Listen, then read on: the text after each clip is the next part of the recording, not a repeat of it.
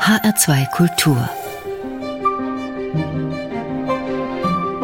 Morgenfeier Es sind noch zwei Wochen bis Ostern, als ich beginne, Ostergedanken für Gottesdienst und Predigt zu sammeln. Eine ganze Reihe von Büchern findet sich dazu in meinem Regal. Manch ein Text daraus hat mich in den vergangenen Jahren schon inspiriert und ans Weiterdenken gebracht. Ob das in diesem Jahr auch gelingen wird? Hm. Momentan habe ich immer noch das Gefühl, dass auch das, was in der Kirche verkündet wird, irgendwie mit Corona zu tun haben muss, obwohl mir das Thema eigentlich zum Halse raushängt. Vielleicht geht es Ihnen ähnlich. Ich denke vor mich hin.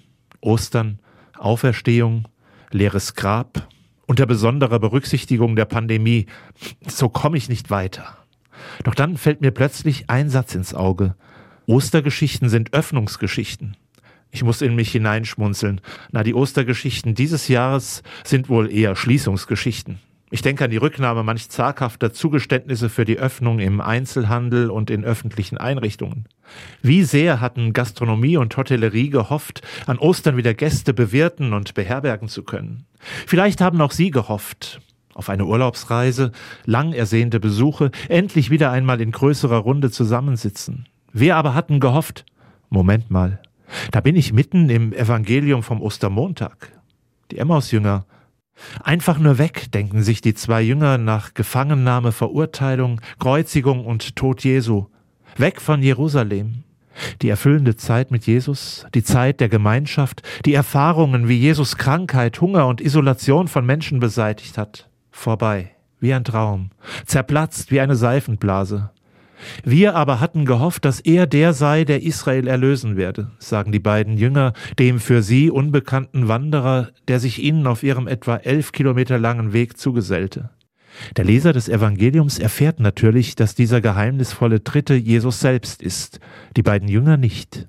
Sie sollen Jesus auf ihrem Weg erst von einer anderen Seite kennenlernen, als nur von ihren persönlichen Hoffnungen und Erwartungen her. Das Evangelium formuliert in einer für uns antiquiert anmutenden Sprache.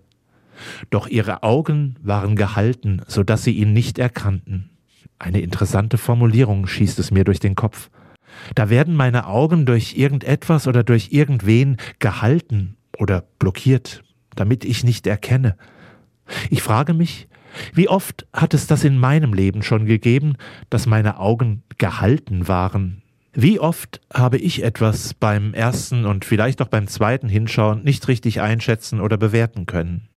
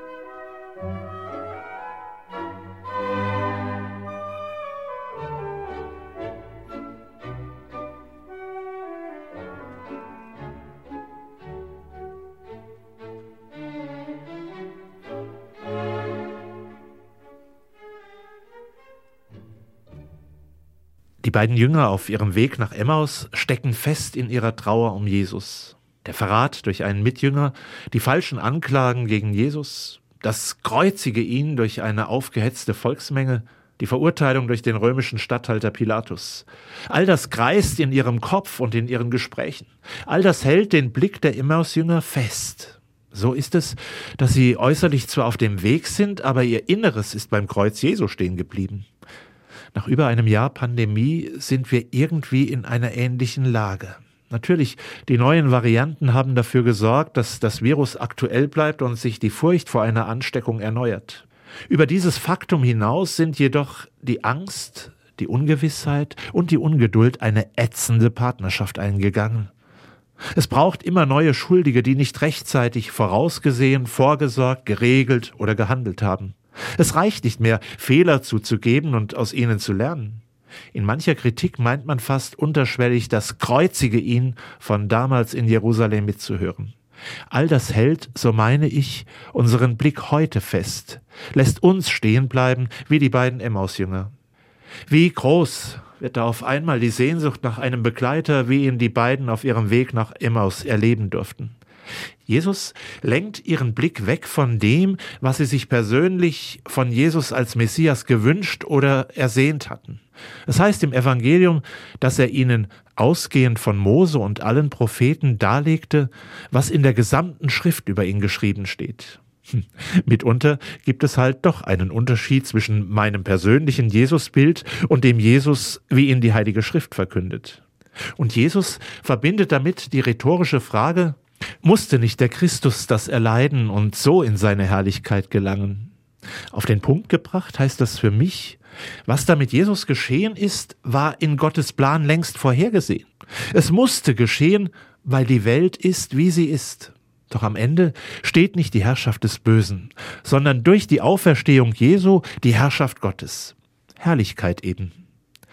Ich überlege, was da in den Jüngern während der Belehrung durch Jesus vorgegangen sein mag. Sie lassen sich durch Jesu Worte nach und nach ihre Sicht der Dinge nehmen. Und je offener die Emmaus-Jünger werden, desto mehr kann die Hoffnung aus Jesu Worten in ihnen Raum greifen. Die beiden werden es später selber formulieren. Brannte nicht unser Herz in uns, als er unterwegs mit uns redete und uns den Sinn der Schriften eröffnete? Mich inspirieren die Worte des Evangeliums, eine sich verändernde Wahrnehmung als Herzenstätigkeit zu begreifen. Vielleicht gelang es den beiden Jüngern ja, den Verräter Jesu, die Ankläger, die Mitläufer und den Richter mit neuen Augen zu sehen. Vielleicht mit den Augen Jesu, der nach der Überlieferung des Lukas-Evangeliums für sie alle vom Kreuz herab gebetet hatte. Vater, vergib ihnen, denn sie wissen nicht, was sie tun. Die Tatsache, dass Jesus so seinen Henkern vergebend in den Tod ging, hat Menschen unmittelbar berührt und verändert. Der Evangelist Lukas schreibt, als der Hauptmann sah, was geschehen war, pries er Gott und sagte, wirklich, dieser Mensch war ein Gerechter. Und alle, die zu diesem Schauspiel herbeigeströmt waren und sahen, was sich ereignet hatte, schlugen sich an die Brust und gingen weg. Schon unter dem Kreuz begann das Wunder, dass Menschen die Augen geöffnet wurden. Dem Hauptmann für die Person und Sendung Jesu, der schaulustigen Menge für die eigene Armseligkeit oder dafür, dass alle im selben Boot sitzen. Ostergeschichten sind Öffnungsgeschichten.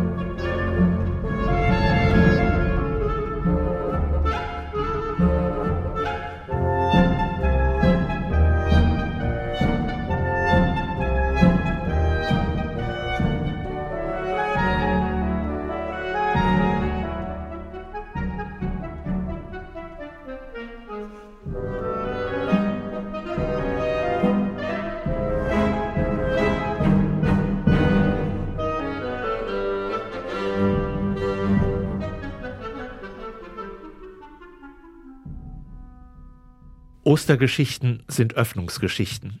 Schön und gut, wird manche und mancher von Ihnen sagen, aber das sind eben Geschichten. Was haben die für eine Relevanz für unser reales Leben? Für mich ist die Bibel kein abgeschlossenes Buch. Für mich wird sie weitergeschrieben in jedem einzelnen Menschenleben, das mit Jesus in Berührung kommt. So möchte ich Ihnen meine ganz persönliche Ostergeschichte erzählen. Ostern im September zwar, aber eine Öffnungsgeschichte auf jeden Fall. Es ist September 2019. Zum dritten Mal begebe ich mich mit Freunden nach Italien auf Pilgertour. Diesmal sind wir in der Toskana auf der Via Francigena von Lucca nach Siena. Jeden Tag zwischen 20 und 30 Kilometer, teils mit herausfordernder Zahl von Höhenmetern. Wie jedes Mal frage ich mich schon am ersten Tag, warum ich so etwas eigentlich tue. Ich, eine Couch Potato, wie sie im Buch steht. Aber irgendwie habe ich den Pilgerweg immer durchgestanden und man muss sich ja auch mal was beweisen. Jetzt geht es mir aber um das letzte Wegstück von Strove nach Siena. 28 Kilometer bei stechender Sonne mit schmerzenden Füßen. Gewiss, die Toskana besticht mit ihrer typischen und manchmal atemberaubenden Landschaft. Doch heute, am letzten Tag, will ich einfach nur ankommen. Der Schweiß rinnt mir übers Gesicht. Das Handtuch, das ich zum Wischen um den Hals hängen habe, vermag schon nichts mehr aufzunehmen. Und ständig werde ich von lästigen Fliegen malträtiert. Ich möchte am liebsten schreiend davonlaufen. Doch das macht ja keinen Sinn, ich laufe ja schon. Ich muss jetzt beten, sonst schaffe ich es nicht. Doch für freies Beten fehlen mir die Worte. Letzte Rettung, mein Rosenkranz. Ich fasse in meine Hosentasche und ergreife die vertraute Perlenschnur. Für einige Zeit tue ich nichts als zu laufen und die Perlen zwischen meinen Fingern zu bewegen. Irgendwann merke ich, ich werde ruhiger. Ich beginne zu beten. Ich glaube an Gott, den Vater, den Allmächtigen, den Schöpfer des Himmels und der Erde. Vater unser im Himmel, gegrüßet seist du, Maria. Ich werde nicht nur immer ruhiger, sondern mit jedem Einzelgebet vergesse ich die äußere Welt um mich herum, meine Füße, meinen Schweiß, die nervigen Fliegen. Vor meinem inneren Auge entstehen Bilder zu den Geheimnissen des Lebens Jesu, die beim Rosenkranz betrachtet werden. Die Zeit vergeht, und ehe ich mich versehe, bin ich mit meinen Betrachtungen schon bei Jesu Leiden und Sterben angelangt.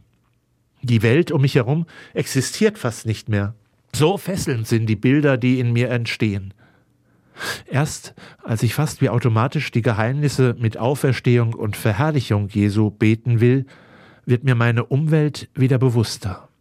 Unser Pilgerweg führt in einen Wald, das gleißende Sonnenlicht verschwindet. Ein Wald anders, als ich die bisherigen Wälder hier in Italien wahrgenommen habe. Eher so, wie ich mir einen Urwald vorstelle. Sandiger Boden, neben den riesigen Bäumen unterschiedlichste Blattpflanzen, die ich bewusst noch nie gesehen habe und es wird ein wenig düster. Nicht unbedingt passend zum Geheimnis Jesus, der von den Toten auferstanden ist, womit ich eigentlich Licht und Sonne verbinde. Dann, nach einigen Schritten, ist auf einmal der Weg durch einen umgestürzten Baum versperrt. Beim Herankommen merke ich, dass der Baum wohl schon länger da liegt, denn inzwischen ist schon ein Alternativweg um den Baum herum in den Waldboden getrampelt worden. Ich gehe um den Baumstamm herum und kurz danach fährt mir ein Schock in sämtliche Glieder. Eine Schlange, mitten auf dem Weg vor mir. Erst beim zweiten Hinsehen registriere ich, sie ist tot. Okay, beruhige dich, sage ich mir. Schritt für Schritt beruhige ich mich und bete weiter. Eigentlich ein tolles Bild für Jesu Auferstehung, kommt mir der Gedanke. Die tote Schlange als Symbol. Jesus hat das Böse und den Tod besiegt. Die Schlange ist tot. Ich komme zum zweiten Geheimnis. Jesus, der in den Himmel aufgefahren ist. Der Wald verändert sich. Plötzlich stehe ich auf einer Lichtung und schaue nach oben in den blauen Himmel. Und plötzlich um mich herum ein ganzer Schwarm von Schmetterlingen.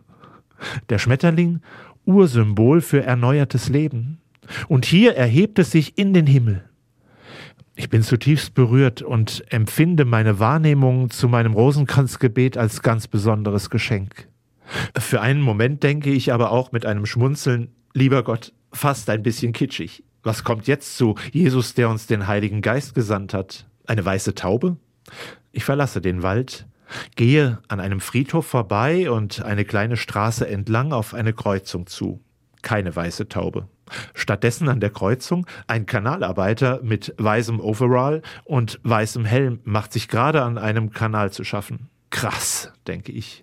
Der Heilige Geist als Kanalarbeiter, vielleicht in meinen Gedanken und Emotionen? Das inspiriert mich zu einem kurzen Gebet zum Heiligen Geist. Heiliger Geist, entferne und entsorge in mir alle schlechten Gedanken, die mich daran hindern, Gottes Gegenwart wahrzunehmen.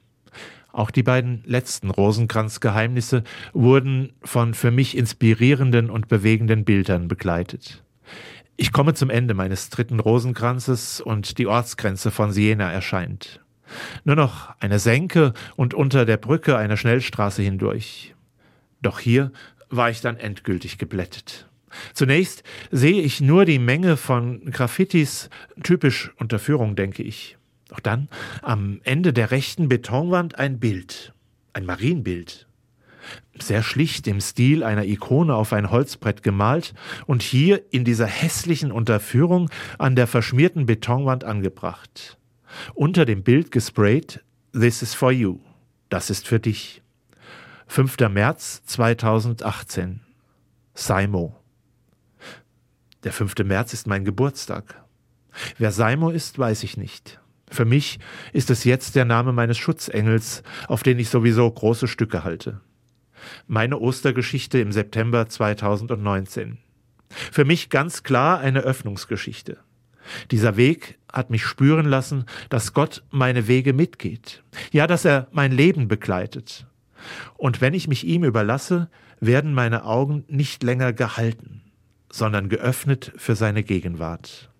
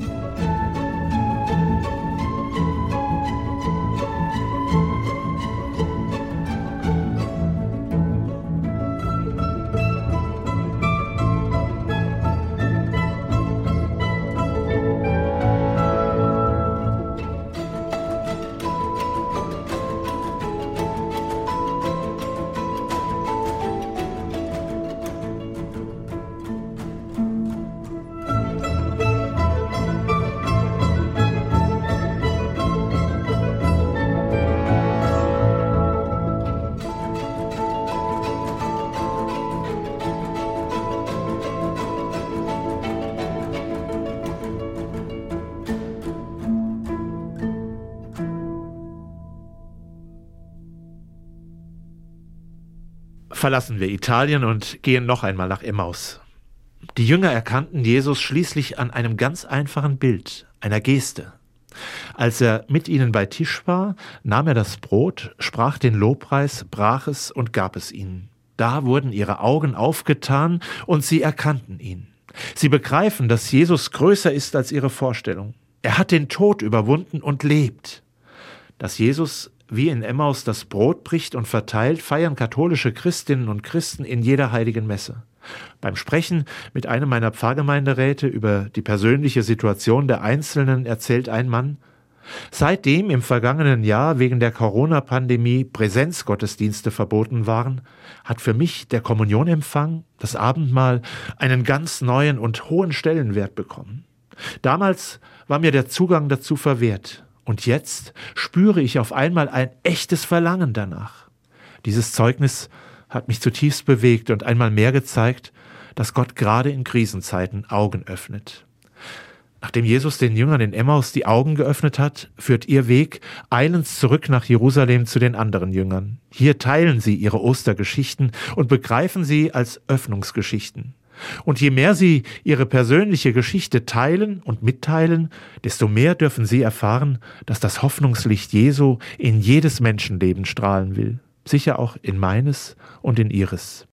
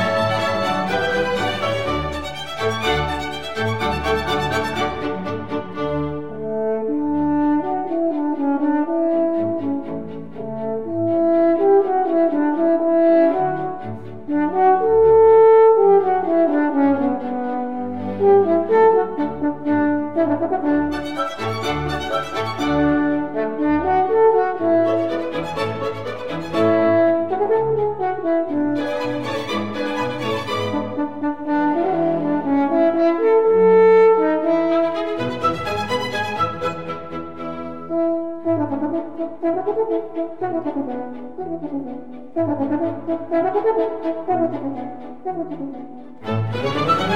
you.